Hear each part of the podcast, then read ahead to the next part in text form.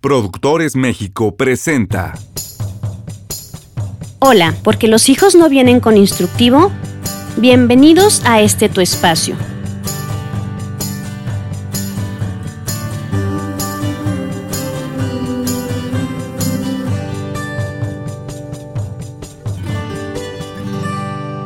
El día de hoy vamos a hablar de la importancia de educar a nuestros hijos en el esfuerzo y la responsabilidad. Estas palabras las escuché hace varios años, como unos ocho años, cuando en el TEC de Monterrey me solicitaron una conferencia para los padres de familia y ellos fueron quienes pusieron el título de, de la charla, que era así, educar en el esfuerzo y la responsabilidad. De hecho, creo que esa plática me la pidieron antes de que yo fuera mamá. Entonces, pues dije, bueno, está bien, está bien el título y ya eh, empecé la conferencia. Pero hace poco me puse a analizar en la trascendencia de esas dos palabras. Y es de lo que quiero que, que platiquemos en este episodio. Fíjense bien. La palabra esfuerzo. El esfuerzo da fuerza esforzarse nos da fuerza. Es decir, las personas nacemos con una fuerza interna. Se necesita fortaleza para, para sobrevivir eh, en el vientre y en el nacimiento. O sea, el bebé tiene que esforzarse para nacer. Y cada momento en el que nosotros vamos teniendo esa posibilidad de sacar de nosotros la fuerza nos hace más fuertes. Digo, ya sé que utilicé mucho la misma palabra, pero es cuando nosotros tenemos una prueba y nos retamos que nos damos cuenta de la capacidad que tenemos en nuestra persona. Solamente que el ser humano va a tender a chiquearse, ¿no? El ser humano tiende a la comodidad, tiende a la zona de confort, tiende a buscar el placer. No nos gusta el dolor, no nos gusta el esfuerzo, porque el esfuerzo eh, implica dolor, implica tal vez renuncias, eso no nos gusta a nadie. Pero si nos ponemos a pensar, lo que nos ha hecho más fuertes, lo que nos ha hecho sentir satisfechos, es cuando cuando hemos tenido un reto que enfrentar, cuando hemos superado una situación muy difícil, cuando alguien, alguien nos, nos, nos prueba, ¿no? Nos, nos, nos reta algo eh, y no nos queda de otra más que, más que hacerlo. Y entonces dices, wow, o sea, sí era capaz. Tenemos muchas creencias, muchas creencias que incluso no son conscientes, son heredadas, ¿no? Alguien nos lo dijo y pues así se tiene que repetir. Fíjense, les voy a decir, por ejemplo, una creencia absurda, ¿no? Hay un, hay un, hay un, ejemplo que se dice para, para mostrar lo, ilógico de las creencias.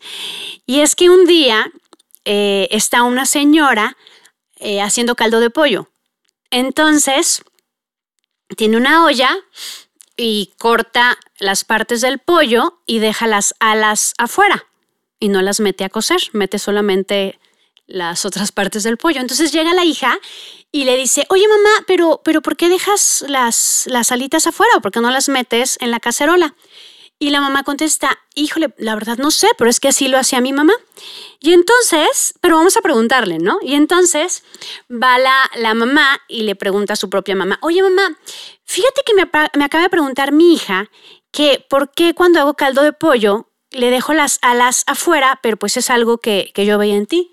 Entonces contesta la abuela, ay, no sé, la verdad hija no me había puesto a pensar en eso, pero pues vamos a preguntarle a mi mamá, al fin que todavía contamos con ella, ¿no? Todavía vive. Ahora sí que cuentan con el secreto, ¿no?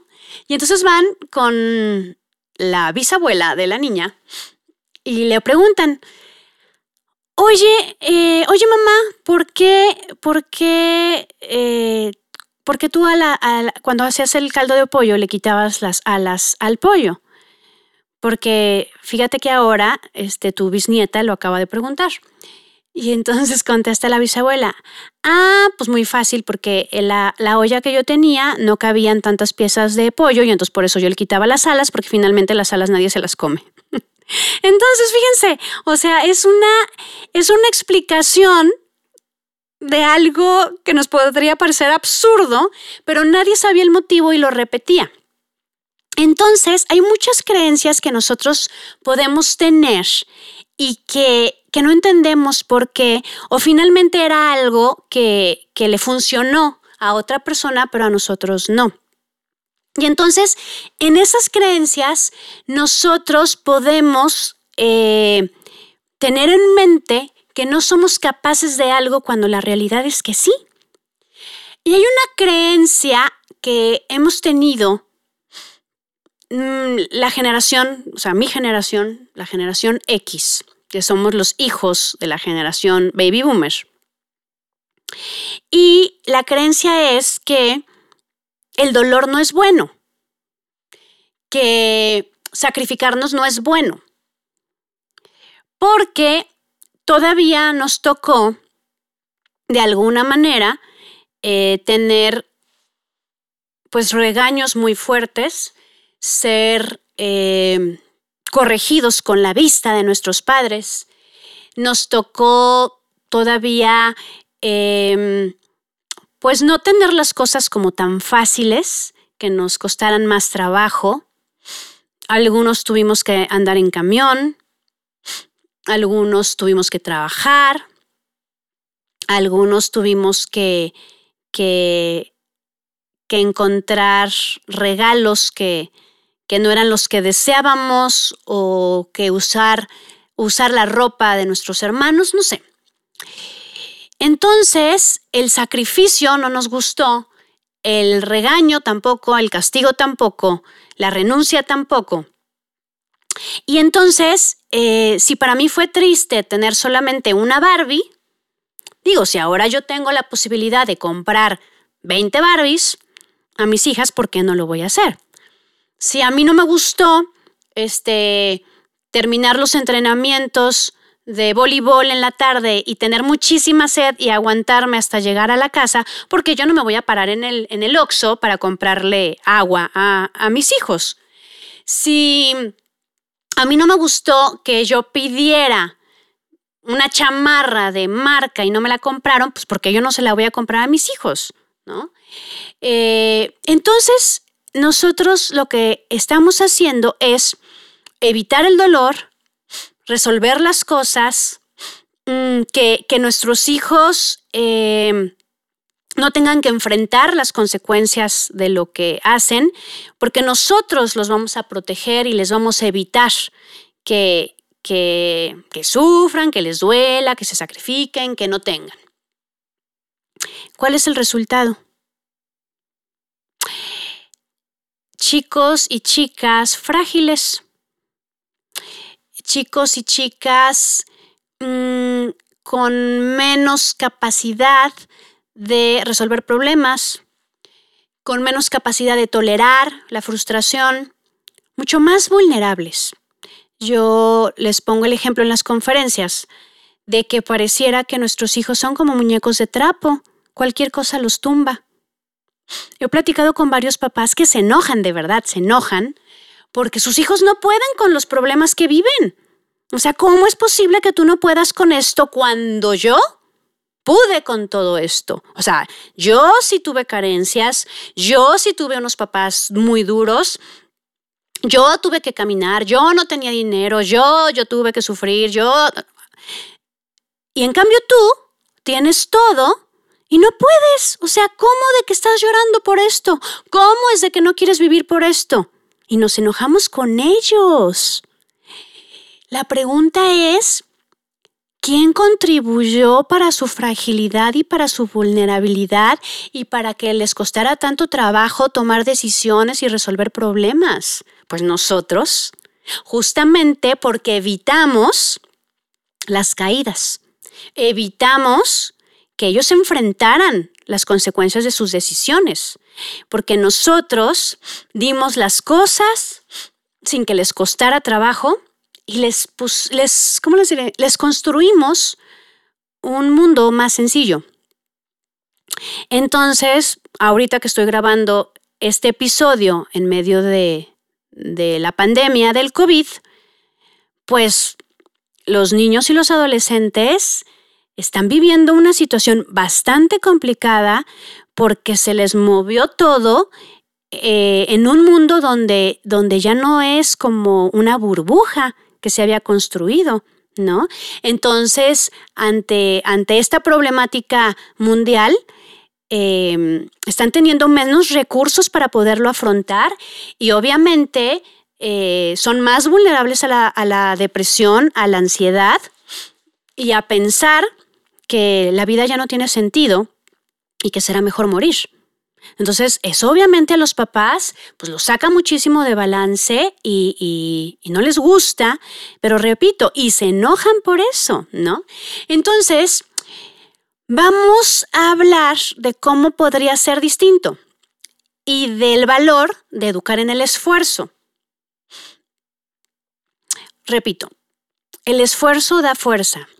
Entonces, hay un, hay un ejercicio que me gusta hacer en todas las conferencias, sobre todo en una conferencia que hago con los papás y los hijos al mismo tiempo, porque me encanta tenerlos juntos en, en, las conferencias, sobre todo porque de verdad eh, en las conferencias, y fíjense, hablo de límites, ¿eh? hablo de la importancia de, que los papás pongan límites, de que, de que se enseñe a los hijos a trabajar.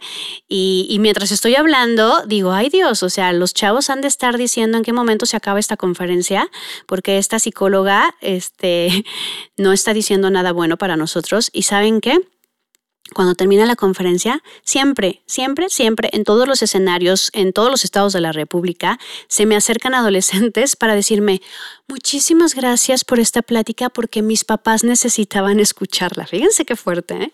Entonces, bueno, hay una, hay una actividad que hago, un, ejemplo. Las personas que están viendo el canal de YouTube van a poder como verme.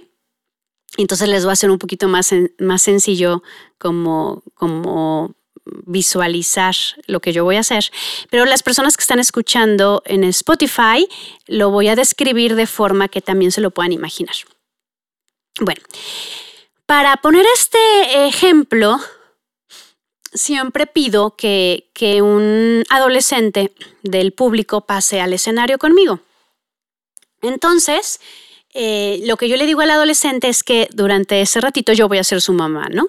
Y que vamos a hacer tres actos. Entonces, la situación que planteo es que el adolescente, o sea, mi hijo o mi hija, tienen sed. Eh, entonces, el primer acto sería de la siguiente forma. Yo miro a mi hijo y me imagino que tiene sed, ¿no? Porque soy una mamá adivinadora de las necesidades de mis hijos, ¿no? Entonces le digo, hijo, ¿tienes sed, verdad? Sí, sí, o sea, claro, tienes sed, pero, pero no, a ti no te gusta el agua natural, ¿verdad? A ti te gusta el jugo. Entonces, déjame a ir a conseguirte el jugo en, en, la despensa. Espérame tantito. A ver, hijo, ay, no, hijo, no hay jugo de naranja, o sea, pero hay jugo de manzana. Entonces, está bien el de manzana, ¿verdad? Sí, sí, sí, está bien. Oye, pero es que está muy frío. Déjame lo voy a calentar tantito en el microondas para que no te vayas a enfermar. Entonces, mira, ya lo traigo calientito. Entonces, a ver, abre tu boca y yo te voy a dar el jugo. No, no te preocupes si te ensucias, yo te voy a lavar tu playera. Cuando yo hago eso, los chicos se quedan así como, ¿qué está pasando aquí? Porque no los dejo hablar, nunca me dijeron que tenían sed, yo adivino todo, ¿no? Y yo creo que quieren el jugo de manzana y, yo lo que quiero es que, que, no se vaya a enfermar. Entonces, digamos que hago todo con tal de que, de que, de satisfacer lo que yo me imagino que necesita mi hijo, ¿no? Y entonces, pues tal cual, yo le doy o simulo que le estoy dando el agua en la boca. Después hago un segundo acto. Y entonces, otra vez la situación es, mi hijo tiene sed, ¿no? Entonces yo estoy frente a mi hijo y le digo, hijo, ¿tienes sed, verdad? Y entonces el chico dice, sí. Y entonces yo agarro una botella de agua y se la doy. Así tal cual, con mi mano yo le acerco la botella de agua y entonces el chico la toma. Obviamente yo ya se la abrí, ¿no? Y entonces el chico toma el agua. Eh, el, el tercer acto, es que se me cayó el micrófono para los que están en Spotify, por eso me reí. Este, en el tercer acto, eh, lo que yo hago es decir, bueno, mi hijo tiene sed. Entonces, eh, yo detengo una botella de agua con mi mano, o sea, yo sujeto la parte donde está la tapa rosca, o sea, obviamente la botella está bien cerrada, yo la detengo de ahí, la pongo eh, como a unos 20 centímetros de mi cuerpo, hacia adelante como para ofrecérsela a mi hijo, pero no digo nada, o sea, ya sabemos que la situación es que tiene sed, entonces yo la pongo ahí y no digo nada. Entonces el chico se saca de onda porque dice, ¿y aquí qué hago, no? Entonces yo no digo nada y el chico como que se empieza a acercar como para tomar la botella y yo me empiezo a hacer tantito para atrás, ¿no? Entonces me hago para atrás y el chico me sigue, me sigue y me sigue hasta que su mano la hace hacia adelante y toma la botella. Y entonces toma el agua. Entonces ahí eh, terminan los tres actos y ya el chico pasa al escenario. Digo, pasa, pasa a su lugar, perdón. Entonces yo hago la siguiente reflexión con, con los papás. A ver, ¿cuál de todos eres tú? El primer acto se llama masticado y en la boca. Se llama yo soy la adivinadora o soy el adivinador de las necesidades de mi hijo. Y yo no voy a permitir que tenga ningún momentito de carencia ni, ni de... ¿Cómo les diré? No voy a permitir que tenga sed, vaya, ¿no? Eh, y yo solo voy a dar masticado y en la boca, o sea, todo procesado para que él no tenga que esforzarse para nada y lo reciba. El acto número dos es, mm, ok, no voy a ser una mamá tan sobreprotectora, tan adivinadora, pero finalmente yo se lo voy a dar. El acto número tres se llama, yo te ofrezco lo que pueda proporcionarte a ti te corresponde ganártelo. A ti te corresponde tomarlo. Muévete tú. Yo te lo ofrezco. Muévete tú. Tómalo tú. Esfuérzate tú. Es decir, primero tienes que detectar que tienes la necesidad de, tomar agua y después tienes que pedirlo, tienes que buscarlo, pero tú. Porque así es la vida, papás. O sea, en la vida no, no, a, nuestros hijos no se les va a presentar todo sin que ellos tengan que moverse. Ellos van a tener que moverse, van a tener que esforzarse para conseguir las cosas. Yo lo que he escuchado muchísimas veces en terapia es que me dicen mis pacientes, Moni, es que mis papás me mintieron. O sea, la vida no es fácil. Yo tengo que esforzarme. Los que ya terminaron la carrera viven una frustración terrible al encontrar los salarios. Porque miren, muchos de ellos estudian como por obligación y para cumplir un capricho de los papás. O sea, los chicos no entienden que están estudiando una carrera como un gran regalo, como un beneficio para ellos, porque finalmente, eh, pues va a ser de utilidad para su persona el tener eh, el grado académico que les permita tener más conocimientos, más habilidades y la posibilidad de tener un mejor ingreso. Pero pues ahora los chavos creen que, que, que el título es para nosotros y el aprendizaje es para nosotros y que nos tienen que hacer el favor de estudiar, ¿no? Este, y entonces terminan la carrera, se la pasan padrísimo durante la universidad porque, bueno, finalmente hay que divertirse mucho porque después van a trabajar. Y entonces se la pasan padrísimo, terminan la carrera no con un buen promedio eh, o terminan sin experiencia y la realidad del mundo laboral es que todos van a pedir experiencia, aunque estés terminando la carrera, pues porque finalmente las empresas tienen derecho de pedir lo que necesitan, ¿no? Eh, entonces van a pedir experiencia, van a pedir que sepas hacer las cosas, no nada más que tengas una calificación, y en función de tu experiencia, en función de, de lo que pueda ofrecerle la persona a la empresa va a ser la remuneración. Y en un mundo donde hay tantos profesionistas y donde hay menos ofertas de trabajo que profesionistas buscando trabajo, pues obviamente los salarios son menores. Entonces, a mí me dicen mis pacientes, oye, Moni, pues no, o sea, es súper poquito. ¿Y saben a qué conclusión he llegado? Que ganan mejor de hijos que trabajando, porque de hijos se les estaba resolviendo todo sin hacer nada. Es más, hasta tratando mal a los padres recibían mejor, eh, mejor cantidad económica que trabajando, ¿no? Entonces los hijos están frustrando muchísimo. Em, y están alargando la vida académica, pues porque como que no les conviene mucho el hecho de, trabajar.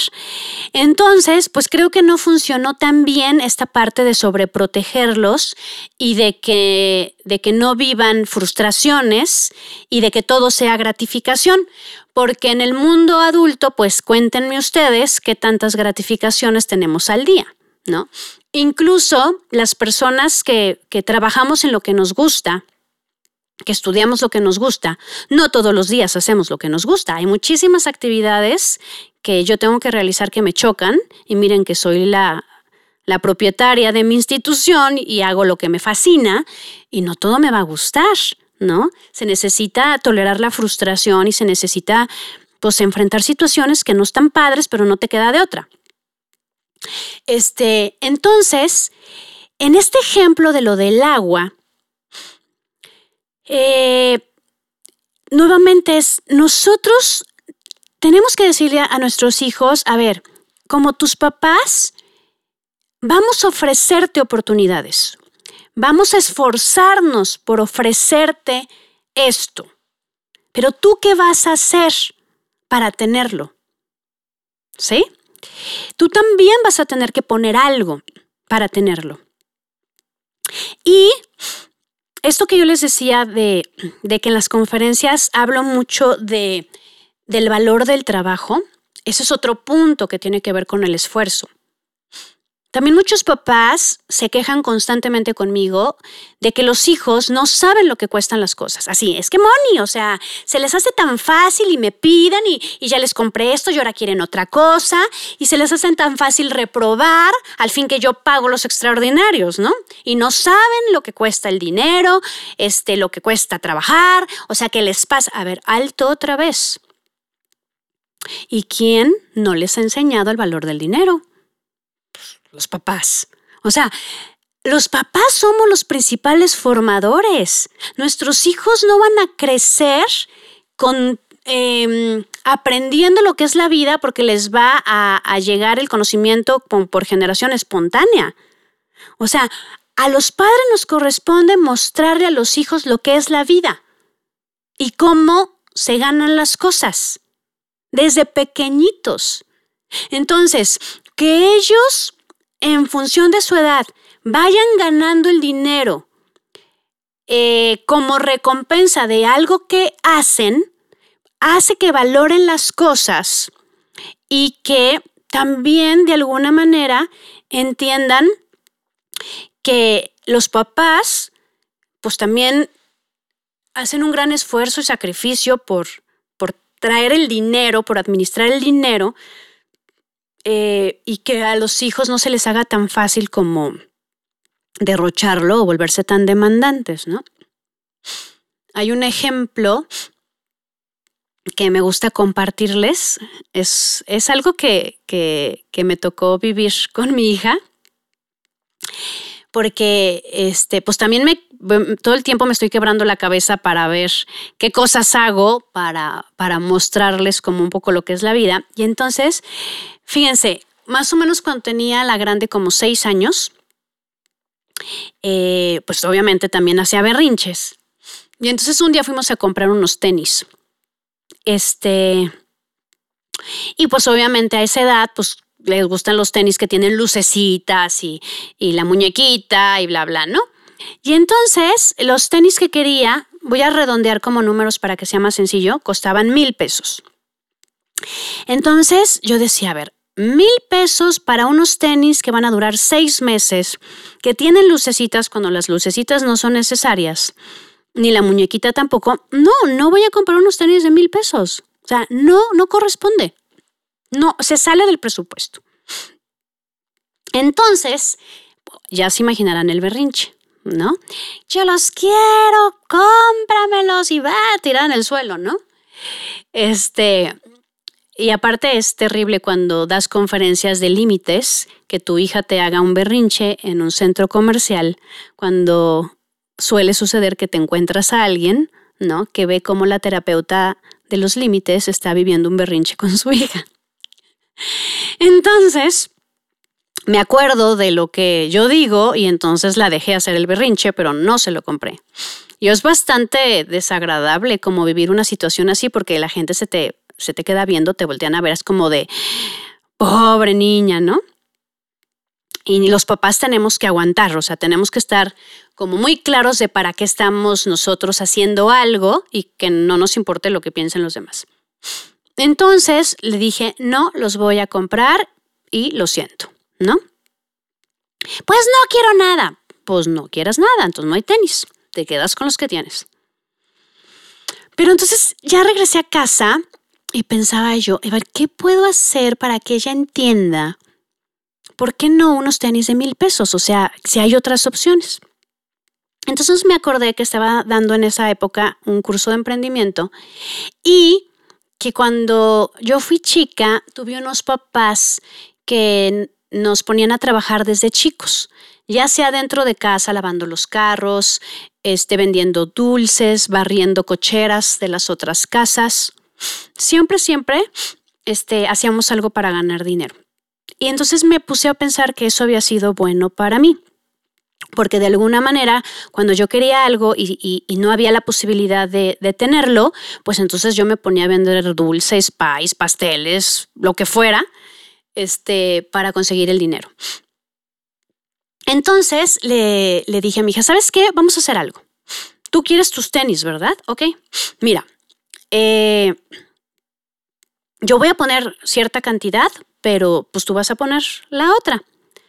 Entonces, este, pues mi hija como que no entendía nada, ya nomás quería los tenis. Dije, vamos a hacer un, negocio este, y vas a vender país, una receta de pay de queso súper fácil y muy rica, con la que yo me fui de mochilazo a Europa, por cierto, vendiendo país, pasteles, dulces y hasta copias vendía yo en la universidad. Este, y me ahorraba los camiones y me iba caminando. Entonces eh, le di la receta y entonces la otra bien emocionada, ¿no? Entonces ya hizo su, su, volante, le puso este, un nombre a su, a su tienda, le puso Andy Pie, hizo su eslogan, su, su eh, logotipo y entonces nos fuimos a comprar las cosas. Entonces le dije, a ver, vas a anotar en esta libreta todo lo que compramos y cuánto costó. Ya lo anoto. Total que empezamos a hacer pies y ya empezamos a, promoverlos. Y entonces empezaron mis amigas a comprar los pies, ¿no? Entonces, este, pues llegó el momento en que teníamos eh, mil pesos. Entonces, eh, mi hija, ay mamá, ya podemos ir a comprar mis tenis. Mm, no, porque mira, resulta que yo te presté dinero para comprar los ingredientes. Eso es una inversión. Entonces ahora toca el retorno de la inversión para mí. Entonces, pues me vas a tener que pagar los 700 pesos que yo puse para todos los insumos. Entonces, digo, obviamente se lo expliqué también de otra forma, ¿no? Entonces, pues ya, del dinero que teníamos, lo conté, yo le expliqué cómo era porque yo todavía no entendía, me dio los 700 pesos. Entonces se quedó con 300. Y entonces yo con dibujitos le iba explicando eh, eh, las proporciones de la cantidad, ¿no? Total que seguimos haciendo pais, vendiendo pais, y entonces por fin juntó ya los mil pesos que eran como una utilidad. Entonces le dije, Andrea, ya tienes mil pesos, ahora sí, vamos por los tenis. Nunca voy a olvidar la carita que me dijo, claro que no. O sea, ¿te das cuenta, mamá, de todos los pais que tuvimos que hacer y todo el esfuerzo que costó para ganar los mil pesos para comprarme unos tenis? Claro que no. Y entonces yo por dentro, así como, yes, lo logré, ¿no? Dije, bueno, pues tú sabrás. Total que nos fuimos de compras Y aún con sus seis años, ella ya entendía lo que era ofertas. Entonces decía, no, vamos a buscar unos tenis que estén en oferta. Bueno, todavía tenemos esos tenis. De hecho, ya los está usando su hermana. Han pasado cinco años, están esos tenis. Eran unos tenis Nike que estaban en descuento, que costaban 500 pesos, por lo tanto le sobraban otros 500 pesos. Se compró cuatro pares de zapatos se compró esos tenis de 500 pesos, se compró unos crocs, creo que como de 80 pesos, otros zapatos como de 200 pesos, bueno, algo así, ¿no? Y otros, de, digo, ya perdí la cuenta, 150, algo así. Todo de oferta. Pero algo también súper interesante era que, que cuando, cuando íbamos a alguna zapatería, yo le decía que ella pidiera el modelo, pidiera su talla, pues porque lo puede hacer a los seis años perfectamente. Entonces ella pedía todo, lo cual se le hacía muy raro a las señoritas, pero al final cuando había que pagar, ella iba a la caja, llevaba los zapatos, le nos decían cuánto era, y yo le daba el dinero a mi hija y mi hija estiraba la mano y lo entregaba a la señorita. La señorita se me quedaba viendo como qué está pasando aquí, ¿no? pero el rostro de mi hija nunca lo voy a olvidar. Era una satisfacción de decir, este es mi dinero. O sea, yo lo logré. Y, era, entonces su cuerpo como que se hacía más grande. Total que a su edad pudo ver lo que era capaz de hacer y pudo entender el valor del trabajo. ¿Para qué trabaja su papá? ¿Para qué trabaja su mamá? O sea, ¿qué es lo que implica que esté en la escuela en la que está, que tenga los viajes que tiene, que tenga la ropa que tenga?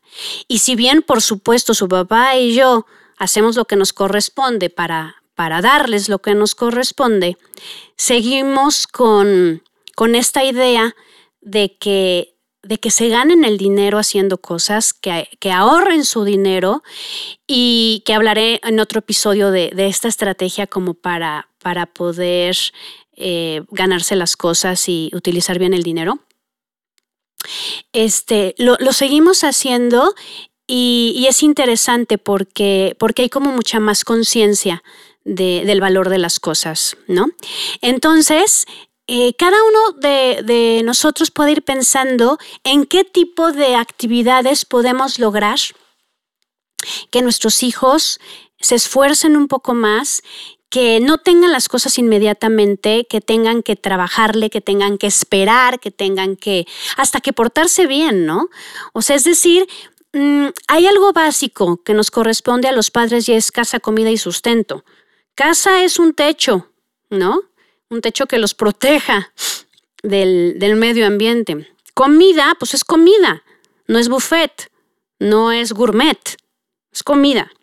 Y sustento, pues es ropa, son zapatos, no son marcas, ¿sí? Este, no son celulares, no, o sea, no, no, no, tiene que ser este, el dar lujos, no sé si me da a entender. Entonces, a nosotros nos corresponde dar lo necesario podemos enseñar a nuestros hijos a ganarse lo extraordinario. ¿Sí se dan cuenta?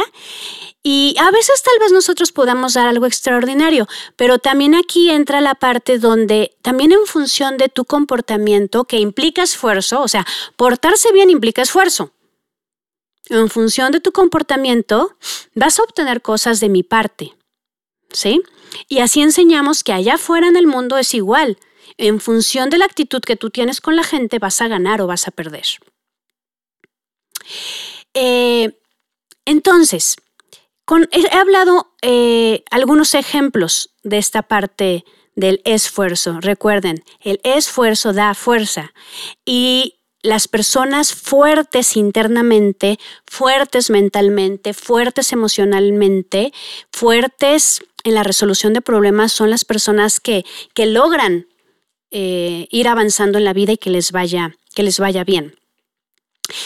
Y el segundo concepto de, de este título del episodio es responsabilidad.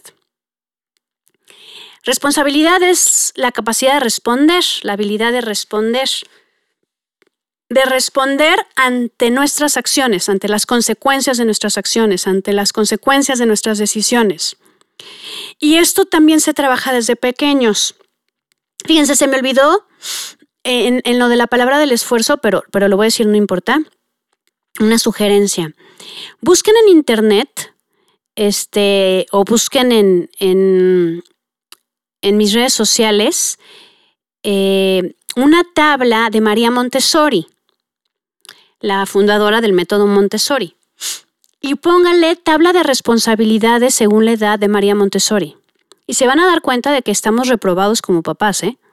O sea, de que hay actividades que nuestros hijos de 14 años tendrían ya que hacer y no las hacen. Tienen responsabilidades de alguien de dos años, así de grueso. Entonces busquen esa tabla para que se vayan para atrás y empiecen a implementarlo. Eh, si nosotros empezamos a hacer eso desde chiquitos, pues es más fácil la adolescencia. Regreso al tema de responsabilidad. Responder ante las consecuencias de las decisiones que tomamos. Em, hay un ejemplo que, que siempre utilizo y es que nuestro hijo o nuestra hija a las 9 de la noche nos dice que había que comprar una cartulina. Y entonces ahí va el papá o va la mamá, sobre todo las mamás. Ahí vamos a buscar en dónde conseguimos la cartulina a las nueve de la noche. Digo, claro que primero ya les dijimos, ¿cómo es posible que me dices a estas horas? ¿Qué te pasa? Eres un irresponsable, no te fijas, pero ya me tienes harto, pero es la última vez y, y vamos. Entonces también nuestros hijos ya están acostumbrados a chutarse el sermón al fin que vamos a hacer lo que nosotros, lo que, lo que ellos necesitan, ¿no? Entonces ahí vamos por la cartulina. Acto seguido, otro día se le olvida que había que comprar un papelustre o lo que sea. Porque vamos a resolver, ¿no? Eh, pueden perder el suéter, al fin que va a haber otro suéter pueden eh, dejar la tarea en casa al fin que alguien se las va a llevar. Se les puede olvidar el lunch al fin que alguien se los va a llevar. Entonces, ¿en qué momento les vamos a enseñar a vivir las consecuencias de sus actos? Vamos a pensar que el hijo eh, hizo eh, un proyecto y se le olvida el proyecto en casa es que cómo no se lo voy a llevar. O sea, va a bajarle puntos, se lo tengo que llevar. Miren, es mejor que le bajen puntos en segundo de primaria, ¿sí? A que eh, destruya un carro para, por haber tomado y manejado al mismo tiempo. Porque ese hijo, cuando iba en segundo de primaria, sabía que su papá o su mamá le iban a llevar el proyecto. Y luego cuando iba en secundaria, sabía que este, si se quedaba dormido y no iba a un examen, pues los papás iban a conseguir un justificante médico para decir que estaba enfermo y por eso no se presentó al examen. Y luego cuando iba en preparatoria, sabía que si reprobaba la materia, le iban a pagar el extraordinario. Y entonces en universidad le quedaba claro que si destruía un carro, pues los papás iban a comprarle otro e, iban a evitar que, se llevaran a su hijo eh, un día detenido por haber eh, manejado en estado de ebriedad. Así se empieza. Entonces, desde pequeñititos, necesitamos enseñarlos a vivir la consecuencia de lo que hicieron. Eh, en, esto del método Montessori, que yo lo aprendí de manera vivencial por por la educación de mis hijas en un preescolar Montessori y después en, en una primaria de sistema personalizado, personalizado de Pierrefort. Yo aprendí como mamá eso, que, que, que los niños son capaces de hacer muchísimas cosas cuando se les enseña a autorregularse, cuando se les enseña a tener orden, cuando se les enseña a planear y cuando se les enseña a asumir las consecuencias de lo que hacen. Y los papás nos mantenemos a un lado. ¿Sí? Entonces ellos tienen que hacer su tarea y tendrán que llevarla, ¿no? Ellos tendrán que planear su día y asumir que si no terminan una actividad, pues al día siguiente se les va juntar otra. Y les voy a decir el primer momento en el que yo viví esta parte de hacer responsable de lo tuyo. Fue cuando inscribo a mi hija a, maternal, entonces tenía creo que como un año y medio, más o menos año y medio, no, me acuerdo. Y entonces un día voy al, kinder y eh, le acababan de cambiar el pañal. Y veo que su maestra le da el pañal a mi hija para que mi hija lo tirara en el bote de basura. Entonces yo me quedé viendo y decía, o sea, pues finalmente, pues si le cambiaste el pañal, tú ponlo en el bote de basura, ¿no? Porque eso lo das otra vez al niño. Y entonces me quedé viendo como, ¿qué está pasando aquí? Y me decía la maestra, Moni, es su popó. Es su popó y ella tiene que hacerse cargo de su popó y tirar su popó en el bote de basura. Yo decía, claro. O sea, todas las personas tenemos que hacernos cargo de lo nuestro. O sea, alguien nos puede ayudar, pero finalmente es mío y yo tengo que hacer algo con eso, ¿no? Este, entonces, em, fíjense, papás, cómo, también cuando nosotros queremos, eh, otra vez, facilitarle las cosas, con el tema de las tareas, ¿cuántas maquetas han hecho los papás y no los hijos? Muchísimas. ¿Cuántos proyectos han hecho los papás y no los hijos? Eh, ¿Cuál es el mensaje que nosotros estamos dando cuando le hacemos la maqueta? El mensaje es, tú no puedes, a ti no te sale bien. Y claro que otro mensaje, que eso lo digo aquí entre nos, es yo necesito lucirme como mamá, yo necesito lucirme como papá, ¿no? Y, la realidad es que nosotros ya fuimos a la escuela. Eh, la maqueta la tiene que hacer el niño. Nosotros podremos ayudar cortando los palillos con el cúter, enredando algo con alambre, o sea, es decir, algo que ellos no puedan hacer por su edad y que los ponga en riesgo. Pero que haga la maqueta como pueda, que haga el dibujo como pueda, porque todo tiene que ir en función de su edad. Nada más que nosotros veamos que hay un esfuerzo, enseñarle a hacer las cosas bien, no al trancazote, eso es lo más valioso, pero no hacerlo nosotros, porque entonces no les estamos enseñando a ser responsables. Y si la maqueta se les olvida después de que estuvieron cuatro horas haciéndola, pues con todo el dolor de nuestro corazón, pues no se la vamos a llevar y le van a bajar puntos, sí, pero tienen que ir viviendo esas experiencias para saber que tienen que poner más atención. O sea, claro que no los vamos a regañar. O sea, si se le olvida la maqueta, es que se me olvidó la maqueta. Claro, pero yo te he dicho, te he dicho que pongas todo en el mismo lugar, te he dicho que seas responsable y no lo haces. Por eso se... A ver, no, no, no, no, va así. Es que se me olvidó la maqueta, pues sí. Y estás súper triste, ¿verdad? Porque la verdad te esforzaste muchísimo. Yo me di cuenta de todo el esfuerzo que pusiste para hacer la maqueta. ¿Qué aprendes de esto? A ver, ¿qué aprendes? Pues que tengo que poner la maqueta junto a mi mochila. eso aprendes. ¿Qué más aprendes? Pues que tengo que levantarme más temprano, ¿ok? Ahora, ¿qué puedes hacer con tu maestra? Porque tú sabes que hiciste la maqueta. ¿Qué puedes hacer tú? No sé. Oye, ¿qué te parece si la llevas al día siguiente? Y le dices, aquí está mi maqueta, es que se me olvidó, pero para que vea qué bonita me quedó. Tal vez la maestra le ponga la mitad de la calificación si se dan cuenta cómo ahí es que, el hijo aprenda a resolver algo, que aprenda a hacerse cargo de, su error, pero tratar de remediarlo. Eso vale más que el sermón de te lo dije, pero es que no haces nada. O sea, los sermones no, no son formativos, los sermones son desahogos de las frustraciones de los padres. Más bien hay que hacer preguntas y qué aprendes. A ver, el análisis reflexivo, ¿no? A ver, ¿qué fue lo que sucedió? ¿Cuáles fueron las consecuencias? ¿Qué debiste de haber hecho diferente? ¿Cuál pudo haber sido el resultado? ¿Qué aprendes de esto? Eso es formativo, no el sermón de desahogo de nosotros. ¿Sí? Entonces, si hacemos eso cuando están chicos, nos vamos a ahorrar los pleitos terribles de la adolescencia y la, la, adolescencia temprana y la adolescencia tardía. Es decir, cuando nuestros hijos están en universidad, es la adolescencia tardía.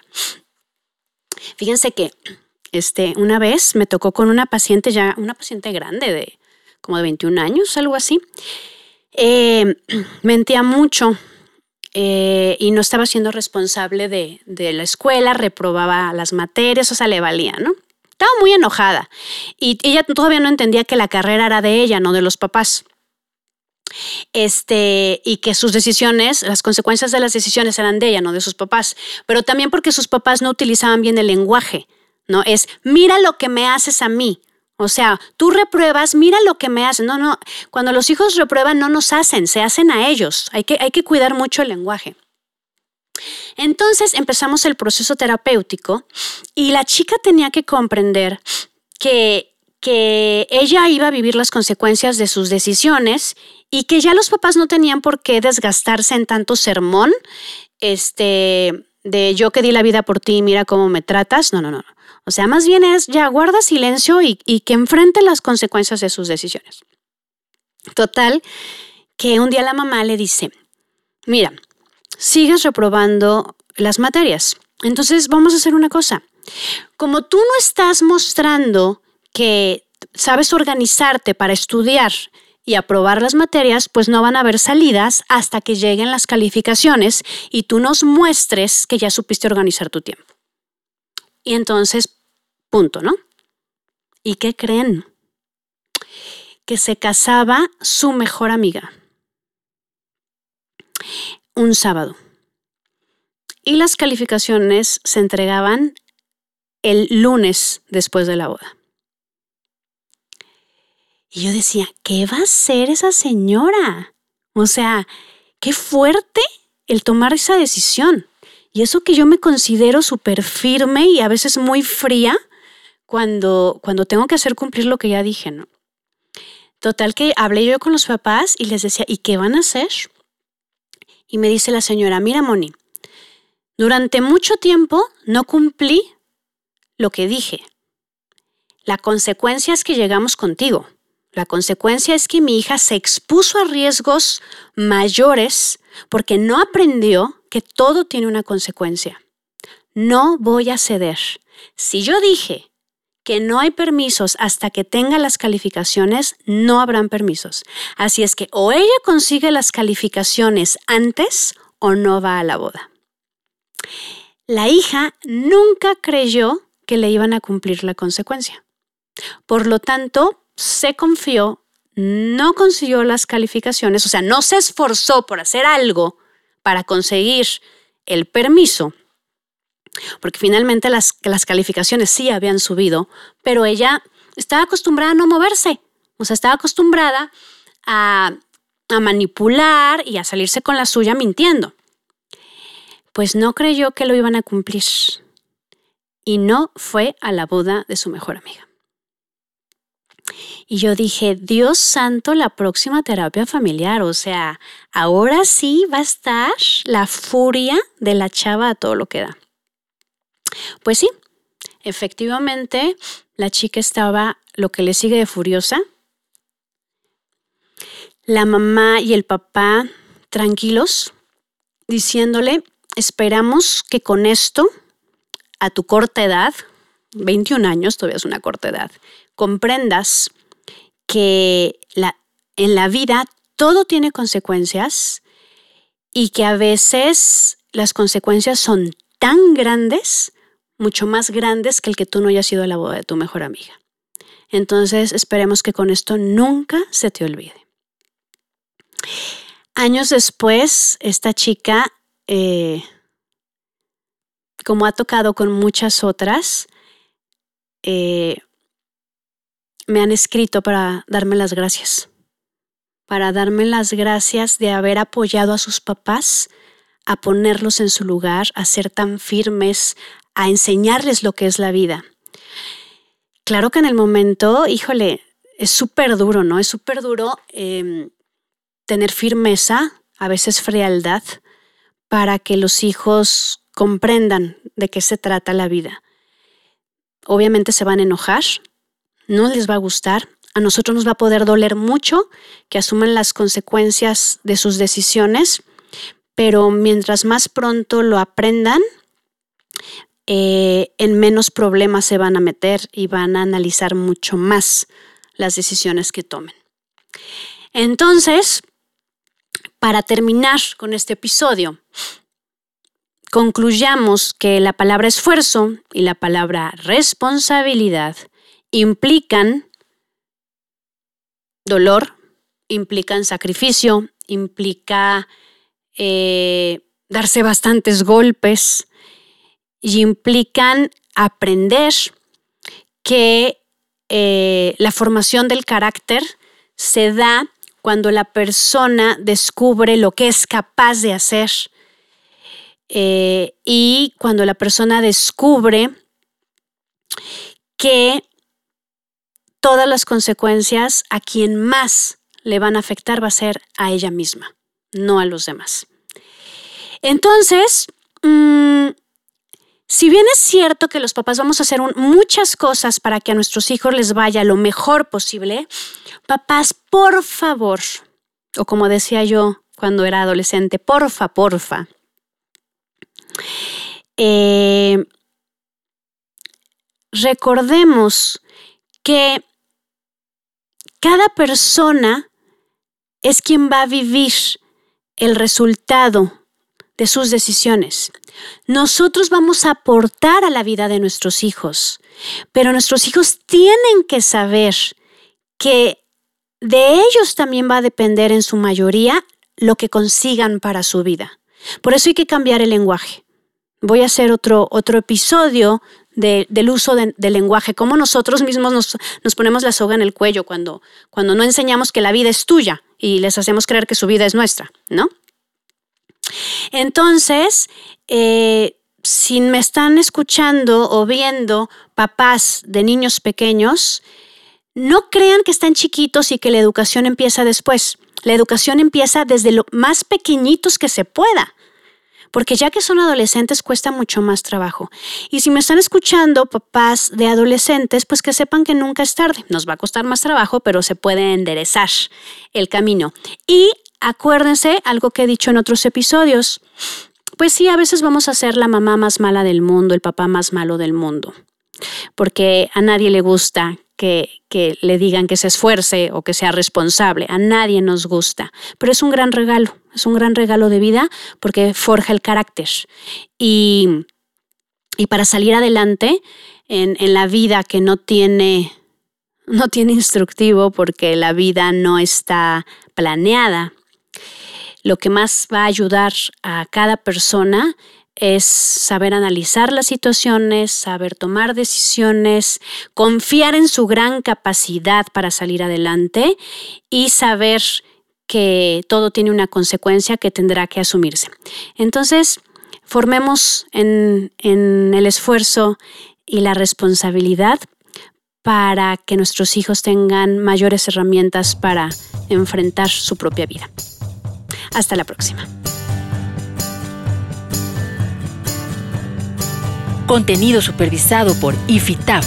Esta fue una producción de Productores México, grabado en estudiosdegrabación.com.mx.